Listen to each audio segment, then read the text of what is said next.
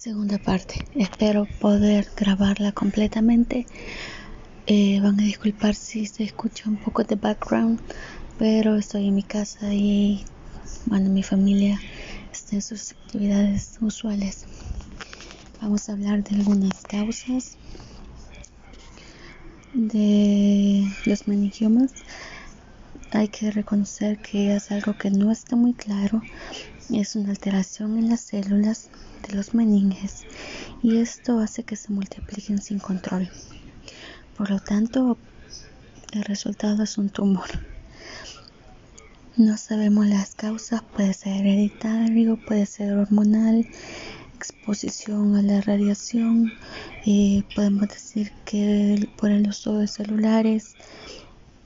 En sí no hay una respuesta exacta. Recuerdo cuando le pregunté a mi neurocirujano el por qué se producían y su respuesta fue, fue, solo Dios sabe, hija. fue una respuesta bastante ambigua y no sé, Mm, no respondió mi pregunta exactamente, pero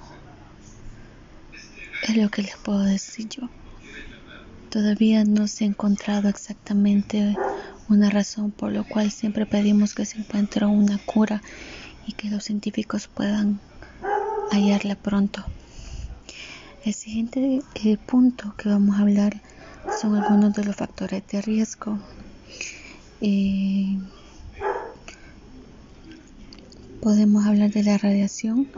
La radioterapia implica en la cabeza, que se aplica en la cabeza puede aumentar el riesgo de tener un meningioma, las hormonas como ya mencionamos y hay que aclarar que también están vinculadas con el cáncer mamario.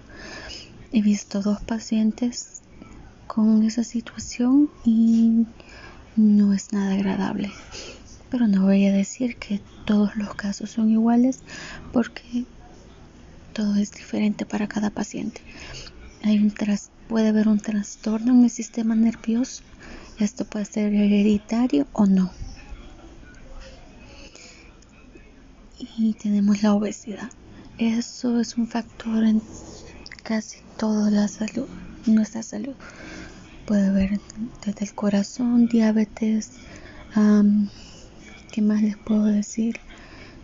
Cáncer en el estómago, qué cosas no se pueden mencionar por nuestra mala alimentación. Si estamos obesos, no podemos hacer ejercicio correctamente, ah, que no voy a inventar, pero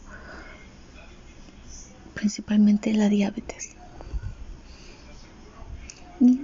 No se sabe exactamente si está relacionada con los meningiomas, pero hay que tratar de mantener una buena salud y alimentarnos lo más saludable que podemos. Evitar comida chatarra y muchos vegetales líquidos.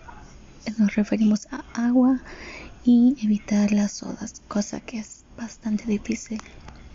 Ahora, algunas de las complicaciones que hay antes y después del tratamiento, es decir, la cirugía y la radioterapia, porque es la que más, la que más se aplica. Eh, y voy a hablar en mi experiencia, bueno, en mi situación actual.